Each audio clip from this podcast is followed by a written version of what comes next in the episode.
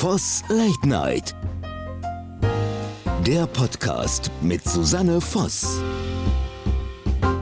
Hallo und herzlich willkommen zu Voss Late Night. Am Mikrofon ist Susanne Voss.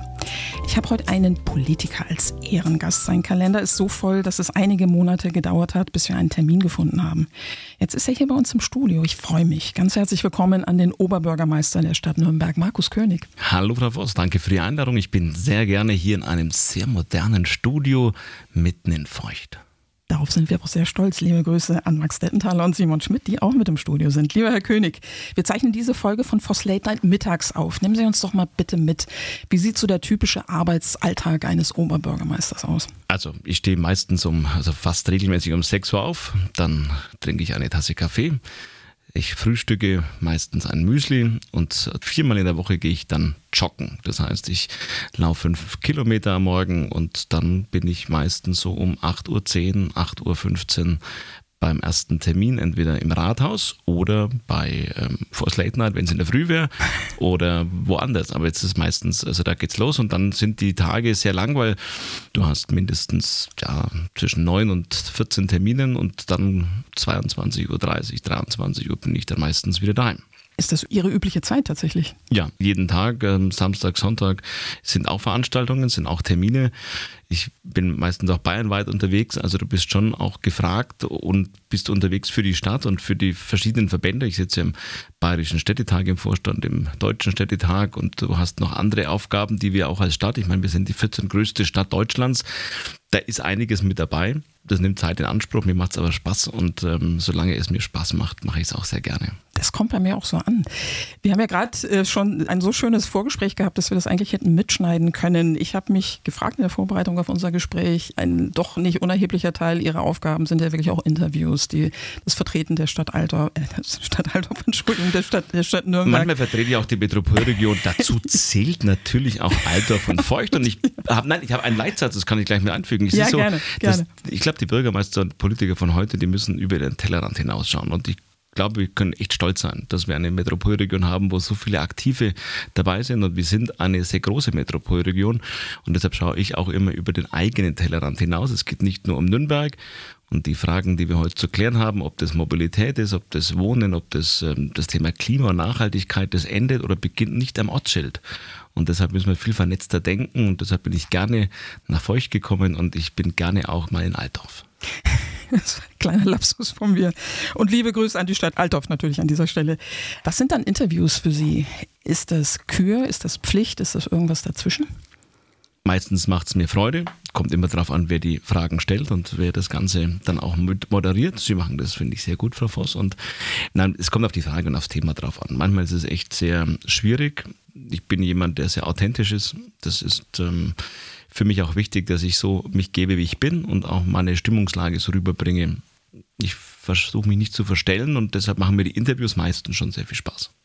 Sind Ihnen in einem Interview schon mal Fragen gestellt worden, die Sie einfach inakzeptabel fanden? Nicht inakzeptabel, aber manchmal gibt es Fragen, wo ich keine Antwort weiß. Und dann sage ich auch ganz offen und ehrlich, da kann ich dazu auch nichts sagen, weil ich weiß es nicht. Bevor ich irgendeinen Quatsch erzähle, und das erzählen viele Politiker jeden Tag viel Quatsch, muss ich mich nicht anschließen.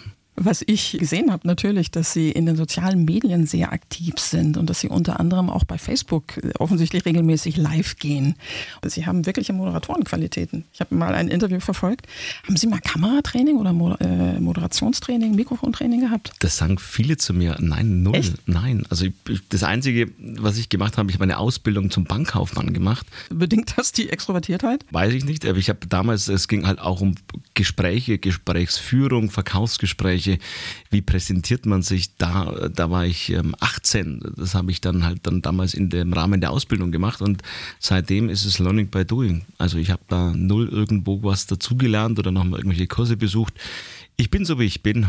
Es gibt ja viele Menschen, die vielleicht vor anderen auftreten können, aber die nervös werden, sobald eine Kamera oder ein Mikrofon in der Nähe ist. Ne? Ich bin auch nervös. Haben Sie sich aber gut im Griff? Ich, ich finde das Nervössein gar nicht so schlimm, sondern das schärft die Konzentration. Das stimmt, ich ja. Ich glaube, egal auf welche Bühne ich dann stehe und manchmal gibt es ja Themen, da bist du auch nicht sattelfest. Also du musst aber dazu was sagen, auch musst du Vorträge halten oder du musst einfach dann ein Grußwort halten und das muss mit Inhalt sein. Und wenn ich da nicht äh, tief drinnen bin, dann bin ich natürlich noch nervöser. Aber ich finde, da konzentriert man sich dann einfach nochmal ein Stück mehr und dann klappt es meistens auch gut. Und ich hoffe, dass ich diese Grundnervosität auch nach vielen Jahren auch noch mir behalten kann. Wenn Sie gerade gesagt haben, Sie seien ganz bewusst authentisch, wie gehen Sie dann mit diesem typischen Politikersprech um? Es ist ja eigentlich häufig so, dass Politiker oder Politikerinnen Fragen ausweichen. Das stimmt. Ich versuche einfach die Selbstreflexion und ich höre mich ja selber und dann sage ich, ah, war jetzt wieder zu, zu, zu politikermäßig. Ich versuche es einfacher zu gestalten. Also nochmal, ich bin so wie ich bin. Manchmal klappt es, manchmal klappt es nicht. Auch das ist tagesformabhängig.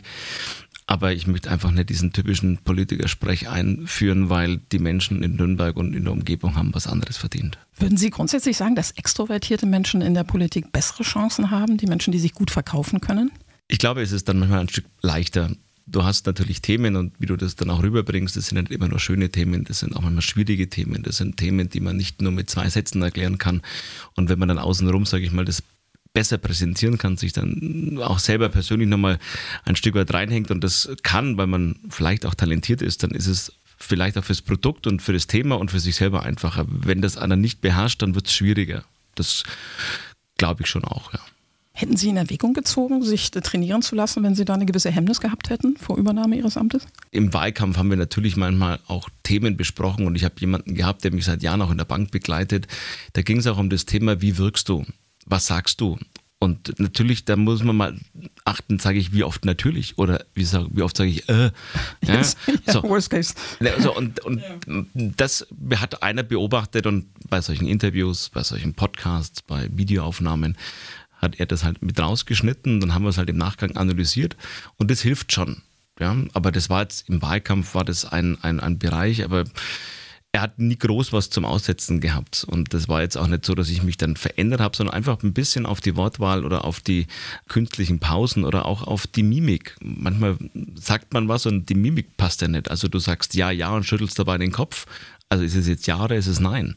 Ja, und das glaube ich, da kann man das ein bisschen auch nochmal schärfen. Das tue ich auch und ähm, das ist ja auch nichts Verkehrtes. Nee, ganz und gar nicht. Die nonverbale Kommunikation wird, denke ich mal, sowieso häufig unterschätzt das ist, äh, erreicht die Menschen ja auf einer Ebene, die nicht weniger wichtig ist als das, als das gesprochene Wort. Kommunikation über Social Media. Wir haben ja gerade im Vorgespräch Dinge gesagt, die wir wirklich gut hätten senden können. Ist es Ihr Weg, nachdem die Stadt Nürnberg so groß ist, 540.000 Einwohnende, so nah wie möglich an die Bürgerinnen und Bürger ranzukommen? Ja, und das macht mir auch Spaß. Also das ist, glaube ich, auch die Form meiner Politik und meines Stils, dass ich versuche, nah dran zu sein. Manchmal gelingt es mir, manchmal gelingt es mir nicht, weil die Stadt natürlich unglaublich groß ist, auch mit so vielen Facetten. Ja, es ist mehrdimensional, was wir da an Themen haben. Aber ich versuche wirklich nah dran zu sein, auch mich tiefer reinzuarbeiten. Und da geht es natürlich ob Kultur, im Sozialen, im Sportbereich, in der Wirtschaft. Und ich versuche wirklich überall mich auszukennen und ein Stück weit auch zu wissen, wie ist der Puls der Menschen, ja, und was kann ich tun. Wie wichtig ist Ihnen Ihr Team, insbesondere das Team, das eng mit Ihnen zusammenarbeitet? Will heißen die Kolleginnen und Kollegen aus der Presse? Natürlich eng. Ich habe ähm, einen guten äh, Freund und Kollegen, der mich seit Jahren begleitet. Der begleitet mich jetzt auch mit. Wir haben in den Schlüsselpositionen natürlich auch Menschen, die mich äh, kennen, die wissen, wie ich ticke weil alle sagen, Mensch, hast du nicht alle ausgetauscht? Überhaupt nicht. Ich habe die ganze Mannschaft von Uli Mali mit übernommen und das ist jetzt nicht, weil man sagt, naja, du bist doch jetzt einer anderen Partei angehörig, das war mir total wurscht. Die Mitarbeiter, die sind ähm, loyal, wir arbeiten für die Bürgerinnen und Bürger. Da hat der eine das eine Parteibuch, der andere hat das, aber es geht um die Arbeit, es geht um natürlich um die Loyalität und es geht um den Dienst an, an, an den Menschen. Und wenn das einer ordentlich macht, dann äh, macht er das. Und deshalb habe ich alle behalten. Und das ist ein gutes Team. Und der Uli Mali hat erfolgreiche 18 Jahre gehabt. Und ich habe das Team übernommen, habe ein, zwei Stellen natürlich verändert, aber ansonsten sind wir am Start und äh, wir müssen die Herausforderungen, die wir jetzt haben, mit der Mannschaft stemmen und im Moment stemmen wir es ganz gut, finde ich. Wie viele Menschen sind Sie bei der Stadtverwaltung der Stadt Nürnberg? Wir haben eine Kernverwaltung, das heißt insgesamt sind wir 11.500 Mitarbeiter in der Kernverwaltung. Äh, wenn man jetzt die ganzen Töchter noch mit dazu nimmt, also was sind die Töchter, städtische Werke, Energie, VAG, Klinikum, WBG, ja, dann kommen wir insgesamt auf fast 23.000 Menschen, die an und für die Stadt arbeiten und bei der Stadt arbeiten.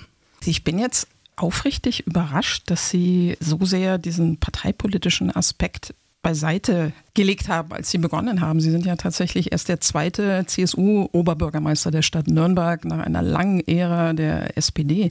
Kann man das so trennen? Kann man sagen, ich, der designierte Oberbürgermeister fokussiere mich wirklich auf Sachthemen abseits der Parteipolitik? Natürlich ist die Partei prägend. Ich bin christlich erzogen, ich bin bei uns in der Christlich-Sozialen Union, aber ich stelle ja auch wiederum fest, dass in der Kommunalpolitik wir so viele Schnittmengen haben, auch mit anderen Parteien, ob das die Grünen sind, ob das die SPD ist, auch bei der FDP. Also es ist ja nicht so, dass wir nach Parteipolitik hier die Stadt regieren, sondern nach dem besten Tun und besten Gewissen, wie wir es halt machen und dass die Menschen davon profitieren. Und wir waren in den letzten 25 oder in den letzten 20 Jahren ja auch mit dabei. Also die CSU war immer mit in der Verantwortung. Seit, sagen wir mal, 96 waren wir mit dabei und konnten jetzt auch nicht sagen, wir haben da nicht mitgespielt. Also natürlich hat der Oberbürgermeister eine Anfang, also erst war natürlich Ludwig Scholz 96 bis 2002 und dann Uli Mali jetzt 18 Jahre, aber wir hatten jetzt dann immer ein gutes Miteinander und nie ein Gegeneinander. Also deshalb sage ich, Parteipolitik ähm, spielt mehr im Bund und im Land und sicherlich Europa eine Rolle in der Kommunalpolitik ähm, muss und sollte wirklich der Mensch mehr im Vordergrund sein und nicht das Parteibuch. Apropos Mensch und Social Media nochmal, würde ich gerne nochmal kurz darauf zurückkommen. Sie haben ja Ihre private Facebook-Seite und natürlich hat die Stadt Nürnberg auch einen Facebook-Auftritt. Auf Ihrer privaten Seite ist die Kommentarfunktion offen. Das heißt, man kann posten, was auch immer und Sie reagieren auch, das habe ich gesehen. Gibt es für Sie Grenzen, wo Sie sagen, das da kommentiere ich nicht? Oder der Worst Case, nachdem ich auch beruflich eine Facebook-Seite administriere, der Worst Case ist ja dann wirklich, wenn man einen Kommentar löschen muss. Freie Meinungsäußerung ist mir wichtig. Man muss nicht immer die Meinung haben, die ich habe oder die die Stadt hat. Aber wenn es unter der Gürtellinie ist, wenn es, ähm, sage ich mal, auch menschenfeindlich wird, dann hat es auf meiner Seite und auch auf der Stadtseite nichts zu suchen. Und dann werden wir auch diesen Kommentar verbergen. Ansonsten, wenn ich sage, jawohl, andere Meinung, auch etwas vielleicht ähm, wortwahltechnisch schwierig geschrieben, aber ich kommentiere es. Ja, dann kommentiere ich ja. das auch und dann lasse den auch stehen, aber werde dann, sagt der Frau gemeinen Senf dazugeben. Wie viel Ihrer Zeit beansprucht dann dieses Administrieren Ihrer privaten Facebook-Seite? Ja gut, das ist nicht die private, du musst ja eine private haben, aber du hast eine Business-Seite. Die Business-Seite ist für mich die OB-Stadtseite, die ist auch von der Stadt sozusagen übernommen. Wir sind ähm, zu zweit, die das machen, das bin ich und der Kollege, der bei mir für Social Media mit zuständig ist und äh, wir beide schauen da drauf regelmäßig und okay. kommentieren und wir sprechen uns natürlich auch ab. Aber wir haben einen Blick drauf. Es ist jetzt nicht so, dass wir da 10 oder 20 Menschen beschäftigen, sondern äh, die OB-Seite mach, machen wir zu zweit. Aber das nimmt natürlich auch Zeit in Anspruch. Also du bist ja auch immer irgendwo online im Auto. Und was ich versuche nicht zu machen, es gibt ja manche Politiker, die dann auch bei Veranstaltungen ständig irgendwie aufs Handy schauen und dann irgendwie am Handy spielen. Das versuche ich zu vermeiden, weil ich möchte denen auch natürlich meine Aufmerksamkeit schenken, die jetzt dann auf der Bühne stehen oder was aufführen. Und da versuche ich das ähm, sehr einzuschränken. Manchmal musst du drauf schauen, weil irgendwas wieder ist, aber ähm, die Zeit ähm, nehme ich mir dann wirklich für die Live-Aktionen, die ich sehe und ähm, das Social Media muss halt dann warten. Manchmal ist es auch gut, wenn man die Kommentare, die dort sind, ein bisschen sacken lässt, ein bisschen professionellen Abstand nimmt. Na, das sowieso, du, also das kann ich ja nur jedem empfehlen ja. und raten. Also nicht gleich, wenn man was liest, darauf anzuwarten, sondern man muss es setzen lassen. Man muss schauen, bewerten und ja, du wirst ja. sehen, nach ein paar Stunden antwortest du ganz anders darauf. Ich habe ein Interview mit Ihrer Frau Anke gelesen und zwar im Kontext mit ihrer Amtsübernahme 2020. Da sagt sie unter anderem, man wächst doch mit seinen Aufgaben. Wo sind Sie in den letzten beiden Jahren besonders gewachsen? In vielen Bereichen. Also man wird natürlich auch ein Stück weit gelassener. Meine größte Schwäche ist, ich bin sehr ungeduldig und ich kann manche Dinge nicht erwarten. Ähm, deshalb, ich, man muss einfach dann ruhiger werden, das lernt man in der Verwaltung schnell kennen. Die Mühlen malen manchmal auch etwas langsamer, das ist so. Es ähm, ist auch nicht schlecht, manchmal, dass sie langsamer malen, dann kommt auch was Gutes dabei raus. Das habe ich gelernt. Ähm, ich habe versucht, äh, immer Menschen mit einzubinden. Kopf durch die Wand wird nicht funktionieren und das kann auch der OB nicht. Und mein Credo ist, dass wir wirklich im Team arbeiten und wir haben viele Referenten und Bürgermeisterinnen und Bürgermeister, die, hat, haben auch alle ein Recht, dass auch äh, die Meinung und dass der Weg nicht der schlechteste ist, den sie gehen wollen. Und mein Job ist es, dass ich das alles einbinde, dass ich die Klammer bin. Ähm, und ja, da habe ich mich schon verändert. Also wenn man nach 21 oder 22 Jahren Bank rauskommt, die Wirtschaft erlebt hat, andere Vorgehensweisen natürlich auch hat, Krawatte und man trifft auf eine große Verwaltung, dann ist es ein anderes Arbeiten nochmal, das Amt wird mich verändern und ich verändere das Amt. Das ist ja beides. Also ich habe immer gesagt, weil die Leute haben am Anfang sehr stark verglichen, auch im Wahlkampf, haben gesagt, Uli Mali, schaut mal den Uli Mali an. Ähm, ein Wortakrobat, ein Zungenkünstler, ähm, wie er das alles rüberbringt mit seinen Worten und mit seinen Reden. Und jetzt haben wir da die Kandidaten, die sind alles irgendwelche Jungspunte, können die das überhaupt alles? Und ich habe immer gesagt, nee, man muss auch mal gucken, wie war denn Uli Mali ähm, 2002, wie er angefangen hat. Ja? Also er hatte eine Mickey-Maus-Krawatte und hatte einen Schnurrbart. Ja, ähm, das war nicht mehr Uli Mali äh, 2020. So, und das, glaube ich, muss man einfach sehen. Und auch er hat sich im Amt verändert und er hat das Amt geprägt. Und das Gleiche tue ich auch. Ich verändere mich und ich versuche das Amt mit zu verändern. Und man verändert sich in, in der Form. Ich möchte aber trotzdem immer im Spiegel mich betrachten können und diese Authentizität, die will ich einfach behalten. Gab es Momente, als klar war, dass Sie der nächste Oberbürgermeister waren, wo Sie vielleicht in aller Stille Angst vor der eigenen Courage hatten? Also ich kann die Gefühlslage mal vermitteln. Du hast im Wahlkampf hast du ein Ziel zu gewinnen.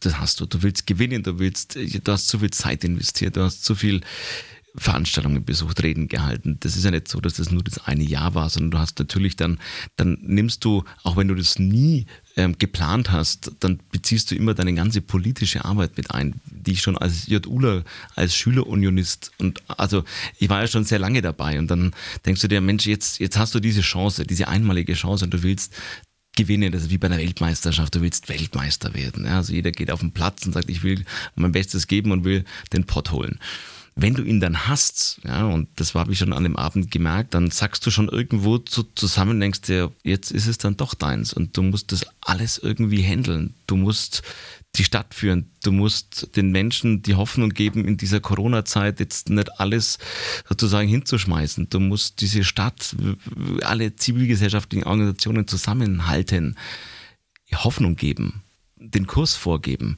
Und das hängt alles jetzt auch bei dir. Das war an dem Abend schon, also vor lauter Freude kam das schnell schon auch diese Demut vor dem Amt. Das kam schon sehr schnell.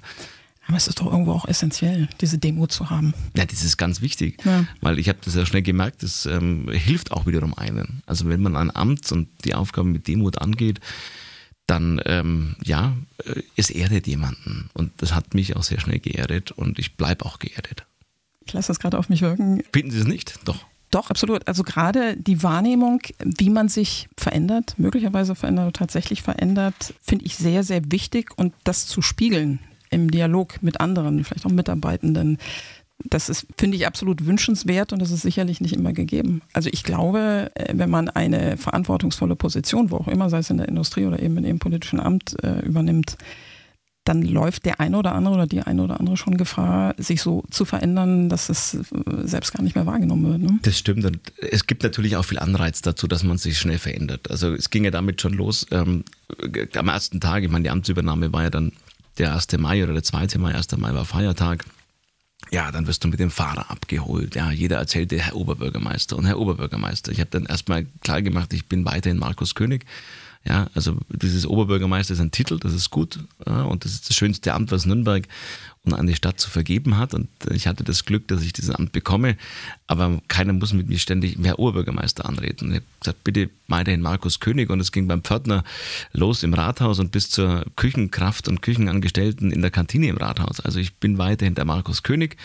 Und das, ähm, somit habe ich angefangen. Und ich weiß, das Amt äh, bekommt, äh, hat viele Vorzüge. Du hast ein ganzes Büro, du hast ein ganzes Team, was sich dann auch darum kümmert. Ich meine, das brauchst du auch, sonst kannst du diese ganzen Termine und die ganzen Themen gar nicht stemmen aber auch das mit dem Fahrer. Ich habe wir haben ein super gutes Verhältnis, aber ich gibt zum Beispiel Tage, da fahre ich selber und dann hole ich meinen Fahrer daheim ab und er sitzt auf dem Beifahrersitz und wir fahren halt dann ins Rathaus. Also ich bin da eher locker und Warum ähm, auch nicht, ne? Ja, ja, ja, nein, aber das ist, da kann es natürlich schon dazu führen, dass manche, die das dann alles für das habe ich und das bin ich jetzt. Und ähm, dann kann man sich, glaube ich, schon da verlieren und den, den Boden nicht mehr sehen und man hebt dann förmlich ab. Ja, aber das bin ich nicht. Ich weiß, das Amt ist auf Zeit. Ich habe die Zeit, ähm, das zu gestalten. Ich habe Zeit, ähm, dass ich hier was bewirken kann und ähm, ich werde alles daran setzen, dass ich die Zeit bekomme, einfach länger zu bleiben und meine Themen und für die Nürnbergerinnen und Nürnberger da zu sein. Ich möchte noch mal auf die langsam malenden Mühlen zurückkommen, von denen Sie gerade gesprochen haben. Sie waren ja CSU-Fraktionsvorsitzender im Stadtrat, sind dann Rathauschef geworden. Das heißt, es gab einen buchstäblichen Perspektivwechsel. Hat sich mit diesem Wechsel auch Ihre Sicht auf die Arbeit des Stadtrates geändert? Was Umsetzbarkeit von Dingen angeht zum Beispiel?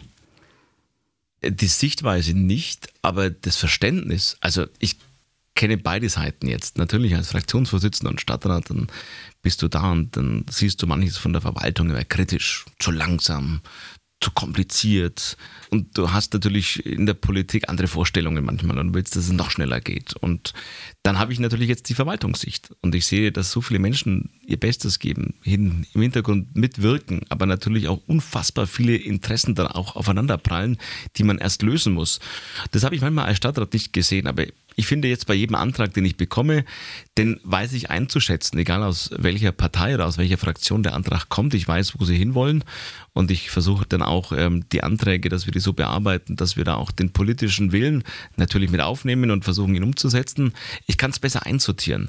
Aber ich habe natürlich jetzt auch von meiner Verwaltung einen ganz anderen Eindruck, weil ich weiß, wie es funktioniert und wie manche Dinge halt, man muss es einbeziehen. Und es ist ja nicht so, dass beim Oberbürgermeister und man denkt es ja immer oft, man hat dann einen Knopf oder verschiedene Knöpfe am Schreibtisch und der Oberbürgermeister drückt da drauf und irgendwo in der Verwaltung springen sie dann auf und sagen, jawohl, jetzt hat der Oberbürgermeister endlich entschieden, dann machen wir das Gott sei Dank so. Da haben wir nur drauf gewartet.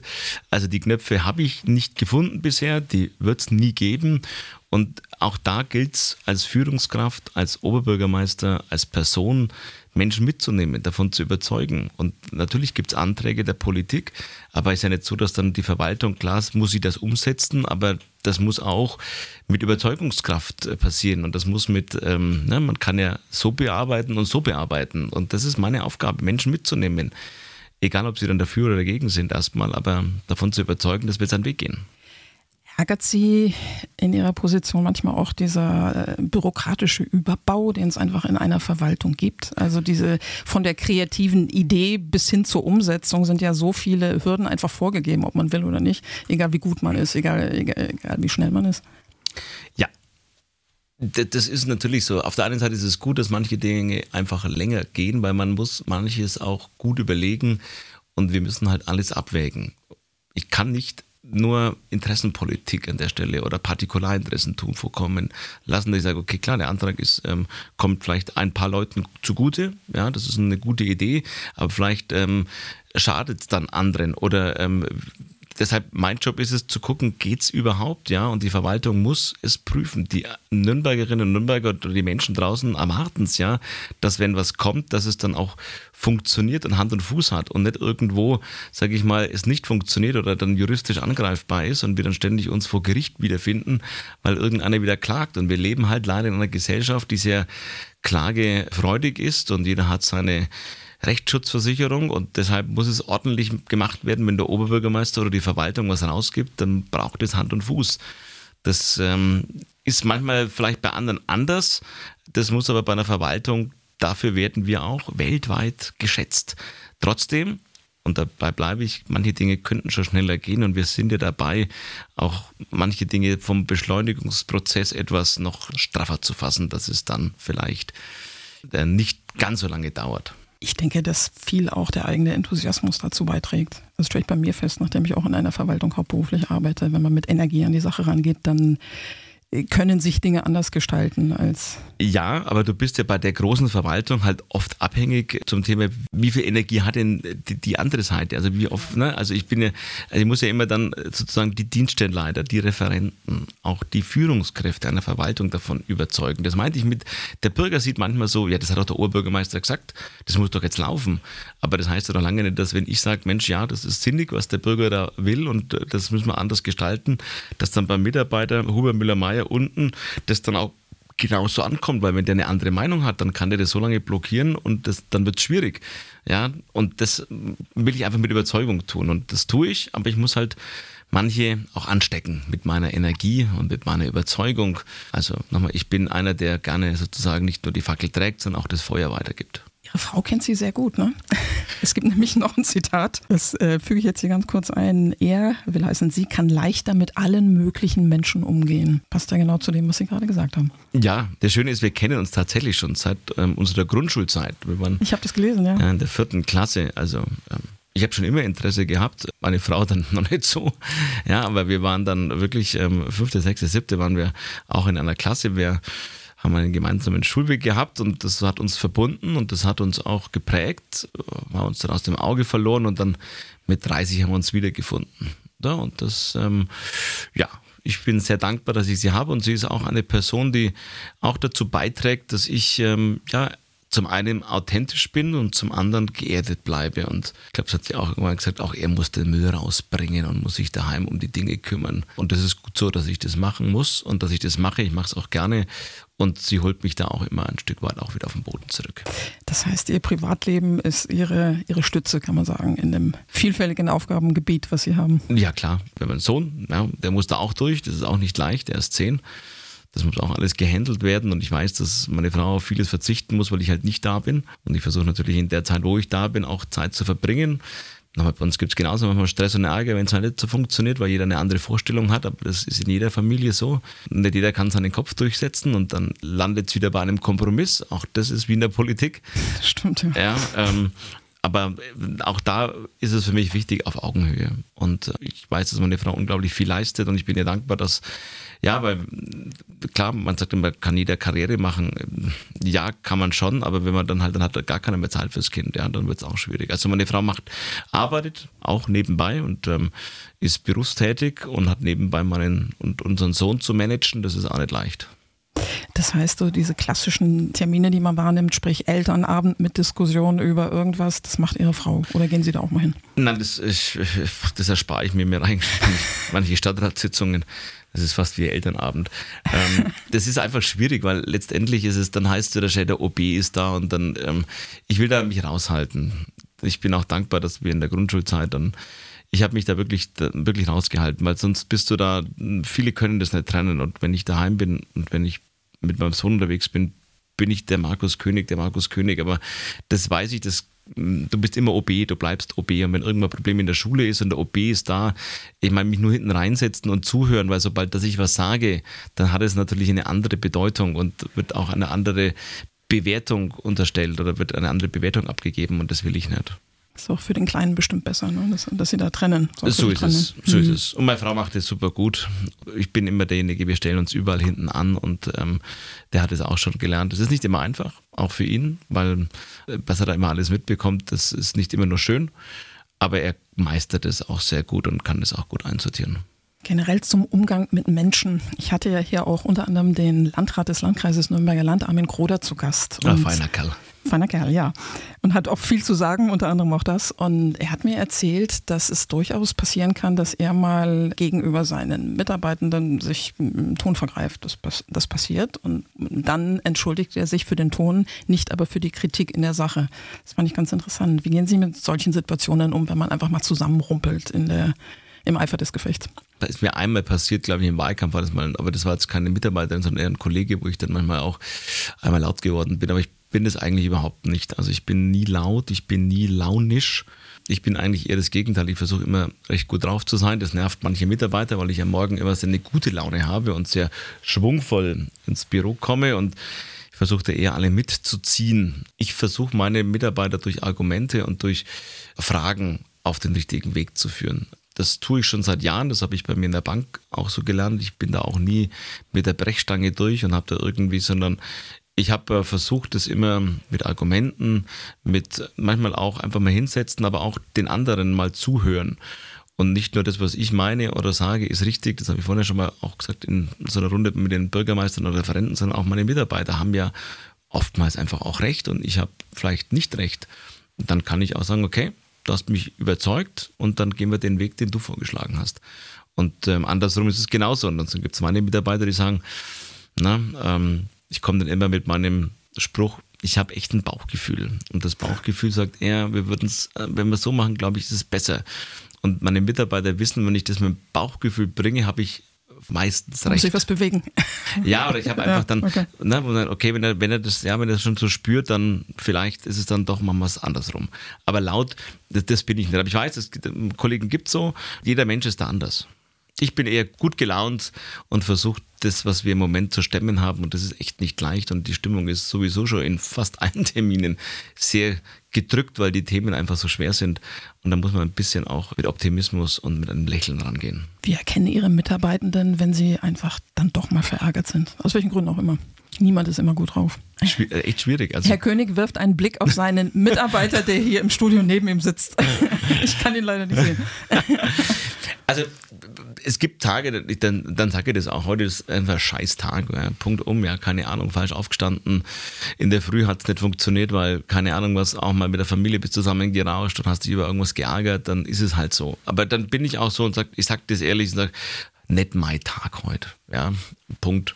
So, dann lassen wir halt manchmal Themen aus und dann besprechen wir es morgen wieder, wenn wir gut drauf sind. Echt? Oh, Ja, der beste Weg. Ich finde das ohnehin am einfachsten, wenn Menschen sagen, es hat nichts mit dir zu tun, ich bin heute schlecht drauf. Punkt. Das reicht ja dann als Erklärung. So ist es. Ich bin jemand, aber auch der sagt das jemandem, aber ich sage, hey, das finde ich jetzt nicht in Ordnung. Ich möchte das auch meine Mitarbeiter. Ich meine, das ist schwierig, weil oft sind sie dann natürlich abhängig von dem Arbeitsverhältnis, aber das ist mir auch wurscht, weil keiner kriegt dann eine Strafe, sondern ich will die Ehrlichkeit und ich will auch von meinen Mitarbeitern ein ehrliches Wort und ich fordere das auch ein, ich will Kritik.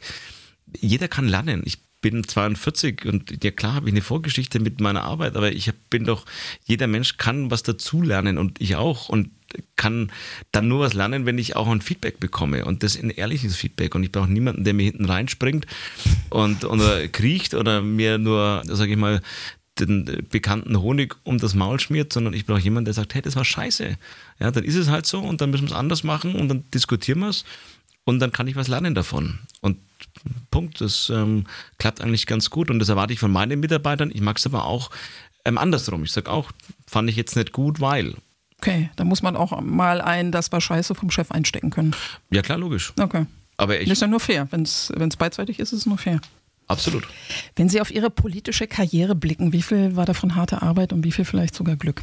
Es ist eine Mischung aus beidem. Ich habe angefangen mit 14 in der Jungen Union. Das war für mich, ich war in einem Knabeninternat in Nürnberg, bin ich aufgewachsen. Meine Eltern kommen aus der fränkischen Schweiz. Ich bin in Nürnberg geboren, war aber bis zur Mitte der vierten Klasse war ich, ähm, bin ich bei meinen Eltern aufgewachsen. Meine Eltern waren selbstständig, waren selten daheim. Ich war ein Einzelkind, habe damals Erich Kästner gelesen, das fliegende Klassenzimmer und war von einem Internat total begeistert. Und dann haben meine Eltern gesagt, also Internat und so weit weg. Aber dann gab es eben in Nürnberg, gab es dieses Seminar St. Paul am Dutzendeich und das war, du konntest in alle Schulen außen rumgehen. Du warst in einem geschlossenen Internat, aber halt eben ohne Schule. Das war ähm, toll. Das waren Kumpels, das waren 80 Jungs. Und dann bin ich Mitte der vierten Klasse da rein zum Schnuppern und es hat mir gut gefallen und das war mein Nürnberger Weg. Und ich habe irgendwann mit Anfang ähm, 14 habe ich gesagt, Mensch, Politik interessiert mich. Und dann bin ich mal zu den drei größten Parteien gelaufen, zu den Jugendorganisationen. Ich war erst bei den Grünen und das war irgendwie total spooky, das hat mir nicht gefallen, das war irgendwie nicht so meine Gruppe auch von den Leuten her. Ich habe ähm, einen im Internat gehabt, der war dabei und ich fand das so cool, wie er da mit manchen Dingen umgeht, aber das war nicht so meine, meine Stimmung in der, in, der, in der Gruppe. Das war, irgendwie hat es mir nicht gefallen. Und dann bin ich damals zu den Jusos, das war dann im Karl-Bröger-Haus eine Veranstaltung. Entweder war es das Thema oder ich weiß nicht mehr, aber ich habe mich hat's dann nicht hingezogen. Und dann hat mich irgendwann einer gesagt, Mensch, geh halt mal zur Jungen Union. Und hat mich einer ins ähm, Cristallo zum Eisessen eingeladen. Dann gab es dann zwei Kugeln Stracciatella und eine Kugel Schokoladeneis, glaube ich. Und das fand ich cool. Ja, und dann haben wir uns gut unterhalten und ähm, dann bin ich dann, habe gesagt, ach komm, da mache ich mit. Und dann bin ich mal zu einer Veranstaltung, das war, fand ich sehr angenehm und dann haben die Leute gepasst und dann bin ich eingetreten. Ja, und dann seit meinem 14. Lebensjahr mache ich Politik und bin dann mit 27 in den Stadtrat gewählt worden. 21 wurde ich mal aufgestellt für den Stadtrat auf den letzten, ich glaube 66 war es. Und dann bin ich auf 65 vorgekommen, das war ähm, ein fulminanter Sprung. Und dann habe ich mir gedacht, das kann eine große Karriere werden. Nein, Spaß, ich habe halt dann irgendwie bin dabei geblieben. Aber das war natürlich eine Arbeit. Ich habe für Dagmar Wöll Wahlkampf gemacht, für Günter Beckstein Wahlkampf gemacht. Ich bin, ja, ich habe stundenlang Plakate geklebt, habe Flyers ausgetragen, habe mich an Wahlkampfständen gezeigt und habe äh, fest und fleißig argumentiert. Ja, und dann mit 27 bin ich dann wieder gewählt worden. Und ähm, dann durfte ich in den Stadtrat zu Nürnberg einziehen und habe dann meine Arbeit aufgenommen. Ja, und jetzt nach zwölf Jahren Stadtrat habe ich die Chance zum Oberbürgermeister bekommen. Und ich habe es geschafft.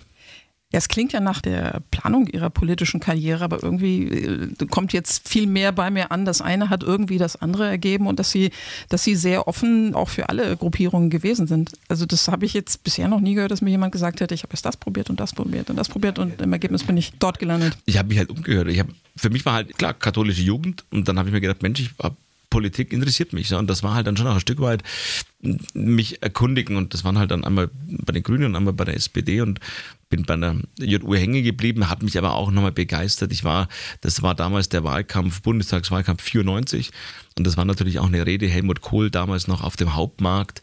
Das war schon auch, das live zu erleben, das war schon auch der Anstoß. Also es war jetzt nicht nur die zwei Kugeln Stracciatella und die eine Kugel Schokoladeneis. das ich nicht geglaubt. Ja, aber es, es, ja. es, war halt, es war halt dann irgendwo, das hat dann gepasst, sondern bin ich dabei geblieben.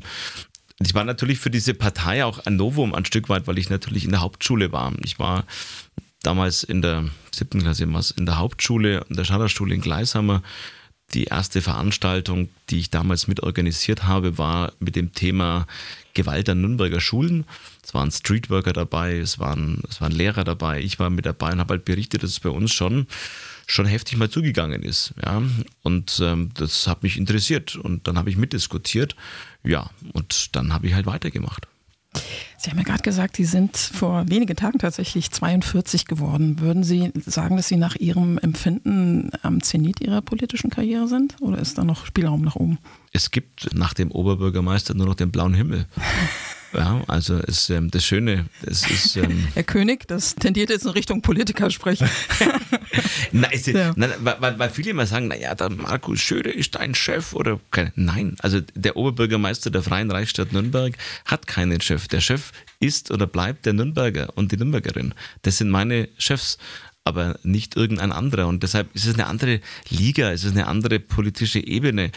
Nochmal ausschließen, was willst du denn ausschließen? Äh, nie was ausschließen, aber mir macht dieses Amt unfassbar viel Spaß und ähm, ich möchte es gerne so lange behalten, solange es mir auch Spaß macht. Und die Nürnbergerinnen und Nürnberger mir auch das Vertrauen schenken, dass sie sagen, hey, der tut das Richtige für die Stadt und für die Metropolregion. Können Sie inzwischen noch unerkannt durch die Innenstadt in Nürnberg gehen? Es wird auch in Fürth schwierig. ja, also, also Nürnberg, nein, also das kann ich jetzt auch immer erzählen, egal wo ich bisher in diesen zweieinhalb Jahren im Urlaub war, ich bin nie unentdeckt geblieben, tatsächlich. tatsächlich? Also egal okay. ob es Rostock, Hamburg, Sylt, Bozen, Gardasee, ähm, egal wo, spätestens am ersten Urlaubstag war irgendjemand da, der gesagt hat, Allmächtner, unser OB ist auch da. Echt? Wie reagieren Sie da? Hallo. Es gibt doch bestimmt auch mal Momente, ich meine, das naheliegendste ist Hallo, haben Sie recht, aber es gibt doch bestimmt auch mal Momente, wo Sie denken, ich möchte jetzt hier mal privat sein. Signalisieren Sie das dann? Das kannst du nicht. Nee, geht nicht. Es gibt Menschen, die checken es und die sagen, hey, der ist jetzt doch da privat da, ja. Und, Lass ihn mal. So, und dann, ja. Es gibt welche, die sagen, na, jetzt kriege ich endlich mal ein Foto oder jetzt ähm, wollte ich Ihnen schon immer mal sagen, dass in oh, der Straße oh. da hinten. Oh ja, ja, ganz ja, schlimm. Und dann sind wir halt dann in der Bürgersprechstunde, wenn wir auf Sylt am Strand laufen, dann auch. Also, das ziehen Sie dann auch durch, auf Sylt am Strand? Ich ziehe das durch. Das nervt natürlich meine Familie ein Stück weit, das kann ich verstehen, weil das ja, ist halt ein Primetime und dann unterhalten wir uns dann, wie es am Turmenberger Weg oder in der Gebietshofstraße ausschaut, aber dann ist es halt so. Ist es schwer für Sie, Zeit für Ihr Privatleben zu finden, so ja. in Summe? Ja. Wenn du in der Politik bist und du magst es mit Leidenschaft, dann bist du auch manchmal im Tunnel und du musst dann auch sich selber zusammenreißen und ich bin dankbar, dass meine Frau das auch tut, die sagt, du weißt schon, dass du die letzten zwei Wochen kaum daheim warst. Und du denkst dir, ui, schon wieder zwei Wochen her. Stimmt.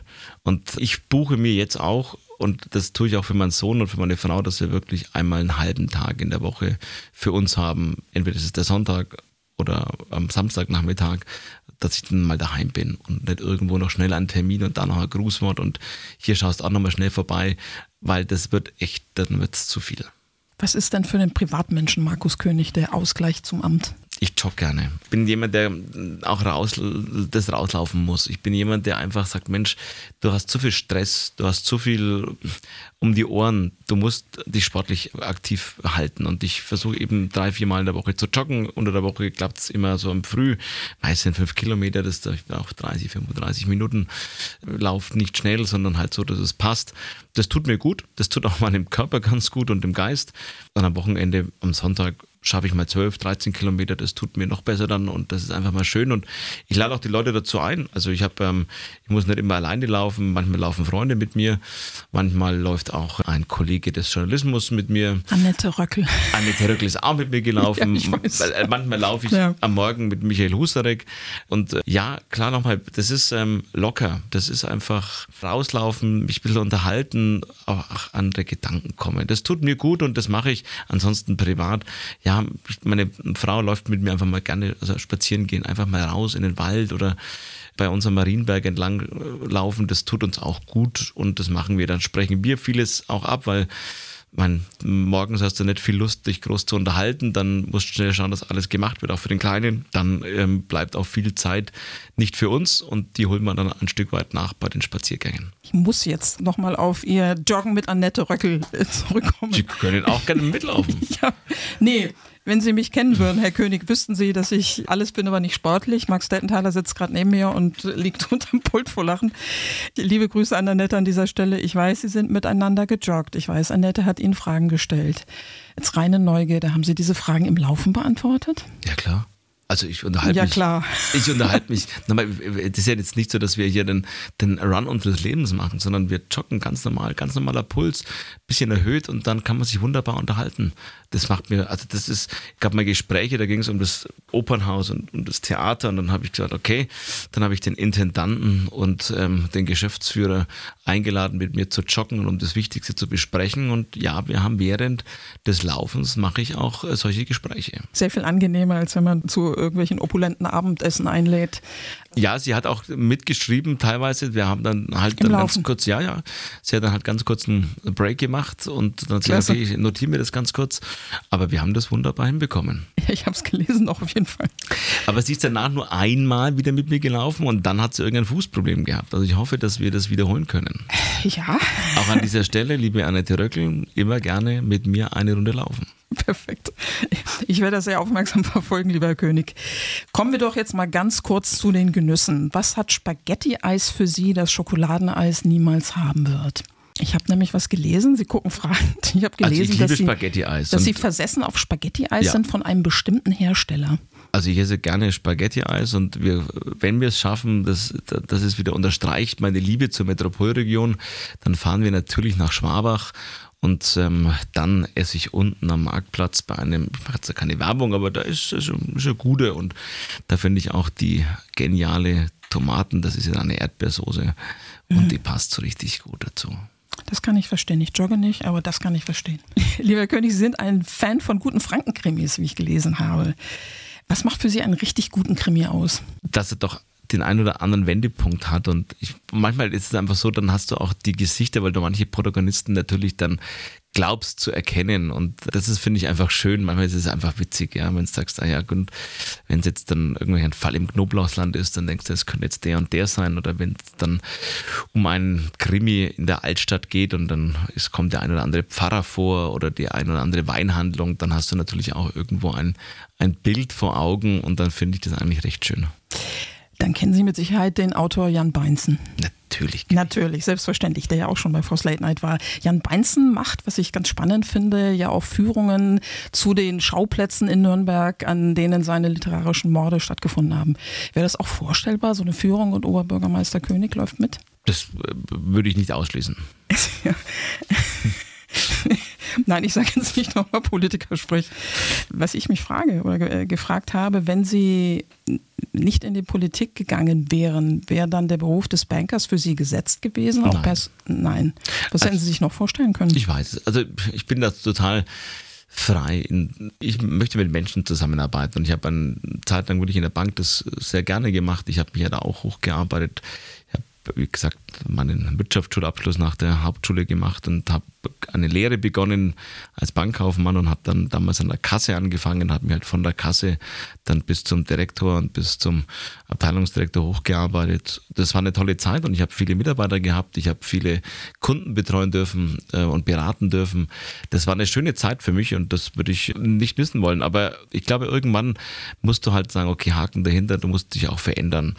Ich bin da offen. Also jetzt habe ich erstmal OB und die Zeit genieße ich und die Zeit, glaube ich, ist so arbeitsintensiv, da ist gar kein Gedanke, um irgendwas anderes zu machen. Die Konstante in Ihrem Leben ist ja ganz offensichtlich Ihr Privatleben und auch Ihre Heimat Nürnberg. Und in Nürnberg findet ja, wir senden es rechtzeitig vor Beginn, endlich wieder der Christkindlesmarkt statt. Freuen Sie sich darauf? Ja, aber auch das ist eigentlich grotesk, wenn du sagst, du bist jetzt zweieinhalb Jahre im Amt und das ist der erste Christkindlesmarkt in meiner Amtszeit.